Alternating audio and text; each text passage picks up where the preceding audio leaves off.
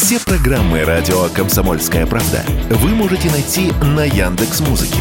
Ищите раздел вашей любимой передачи и подписывайтесь, чтобы не пропустить новый выпуск. Радио КП на Яндекс Музыке. Это удобно, просто и всегда интересно. Был бы повод.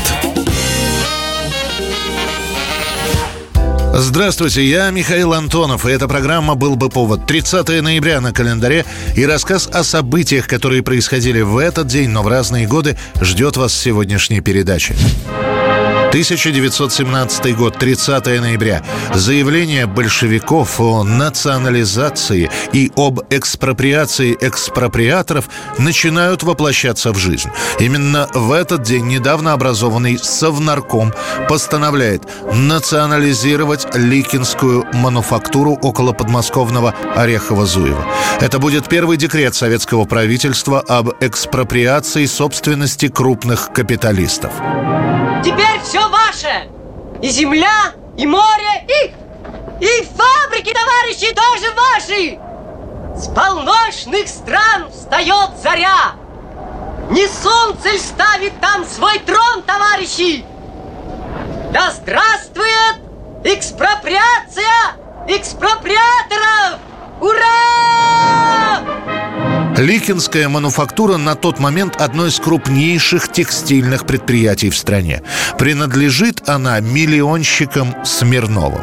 Глава семейства скончался еще в 1915 году, и управление фабрикой взяли на себя его сыновья. По самым скромным оценкам, сумма зданий и оборудования Ликинской мануфактуры оценивается в огромные 5 миллионов царских рублей.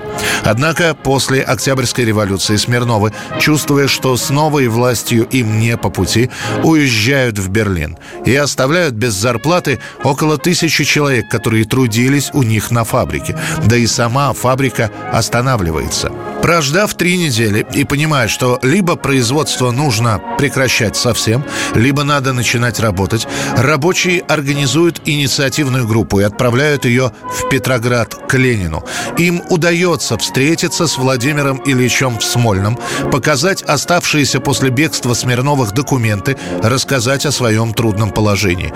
В итоге Ленин поставит на бумагах свою резолюцию, а на словах скажет, если можете пустить фабрику, пускайте, но только с тем условием, что денег у государства не просить, их нет. Ну вот что, гражданин Ленин, Россия страна мужицкая, мы без города проживем. Нам, если ситцу не дадите, мы в холстину оденемся. Если сапогов не дадите, в лаптях проходим. Да. Да вот ежели мужик хлеба не посеет. Измором, значит, возьмете. А вы как думали? Таким образом, после этого полученного одобрения от Ленина Ликинская мануфактура продолжит свою работу, а зарплату трудящиеся фабрики в течение года станут получать готовой продукцией.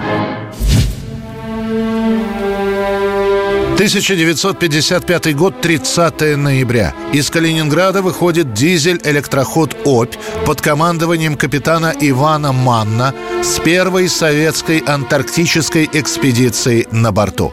Как на целине или ангарстрое трудились строители, шоферы, бульдозеристы, по-хозяйски, уверенно, словно говоря, какой материк осваивать? Шестой?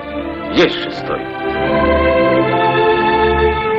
Антарктида, в отличие от Северного полюса, для Советского Союза практически не изученная территория. До войны она не исследовалась вовсе.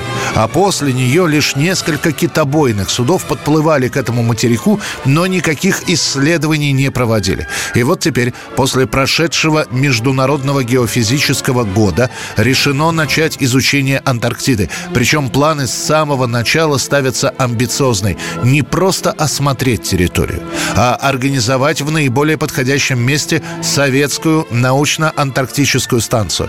Почти год идет подготовка к этой экспедиции. Всего в ней вместе с экипажами судов участвует 425 человек. Из них на зимовку останется 92 человека. Кораблю предстояло большое плавание. То приближаясь к берегам Антарктиды, то удаляясь от них, пройти около пяти тысяч километров – и более тысячи по тем местам, где винт корабля еще не касался волн.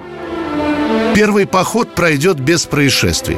Спустя месяц после старта экспедиции подойдет к берегам Антарктиды. А 13 февраля 1956 года там будет поднят государственный флаг СССР и состоится открытие первой советской антарктической станции, которая получит название «Мирный». 1988 год, 30 ноября. Совершенно неожиданно те, кто нашему телевидению и газетам предпочитали получать новости от так называемых вражеских голосов, в этот день эти люди понимают, что «Голос Америки», русская служба BBC и немецкая волна теперь работают без шумов и хрипов. Есть лишь небольшие помехи от среднечастотных волн, но не более того. Именно в этот день Советский Союз перестает глушить западные голоса. Избрание 67-летнего Андропова на место, опустевшее со смертью главного кремлевского теоретика Михаила Суслова, явно расширяет сферу ответственности Андропова и укрепляет его положение как возможного преемника Леонида Брежнева. То, что так называемые вражеские голоса слушает определенная часть населения Союза, известно давно. Эти люди уже привыкли сквозь искусственный шум разбирать, что рассказывают ведущие. Для многих западные станции становятся главным и непререкаемым поставщиком новостей. Ведь они, эти станции, первыми сообщат о вводе советских войск в Афганистан. Первыми расскажут, что умер Высоцкий. Именно там выступают уехавшие на Запад артисты музыканты, художники. Молодежь тоже слушает и BBC, и «Голос Америки». Но политика их мало интересует. Она ищет музыкальные новинки. Записывать это на магнитофонную пленку не получается. Уж больно запись выходит грязная. Но послушать, что там у них на Западе поют, очень хочется.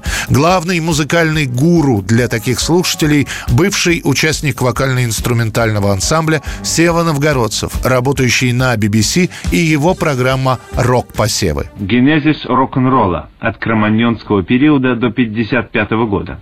Рок-н-ролл – форма выражения личности. Рок-н-ролл – надежда молодежи всех стран. Рок-н-ролл – как идеология. Тема семинарских занятий. Почему Соединенные Штаты не смогли нести пальму первенства в рок-н-ролле? И если раньше прослушивание голосов никак не регламентировалось, а услышанное обсуждалось только в самом близком и доверенном кругу, в 1988 году, в разгар перестройки и гласности, это уже никому не нужно скрывать. Но слушаешь «Голос Америки», слушай себе на здоровье. 30 ноября 1982 года фирма Epic выпускает самый, наверное, знаменитый альбом Майкла Джексона. Он называется «Триллер». Это будет второй взрослый альбом Майкла, который ушел из семейного коллектива Jackson 5 в самом конце 70-х годов. И если его первую взрослую пластинку назовут в 79 году просто успешной, то триллер удостоится эпитета «прорывной». Из девяти треков три берут в самую жесткую ротацию практически все радиостанции сначала США, а после и мира. Это непосредственно сама композиция «Триллер».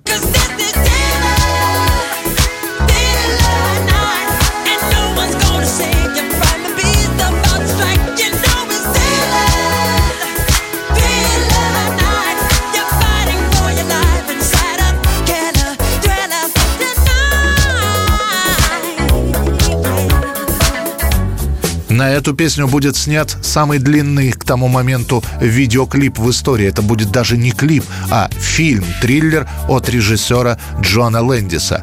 Далее на радио крутится не менее прорывная «Beat It».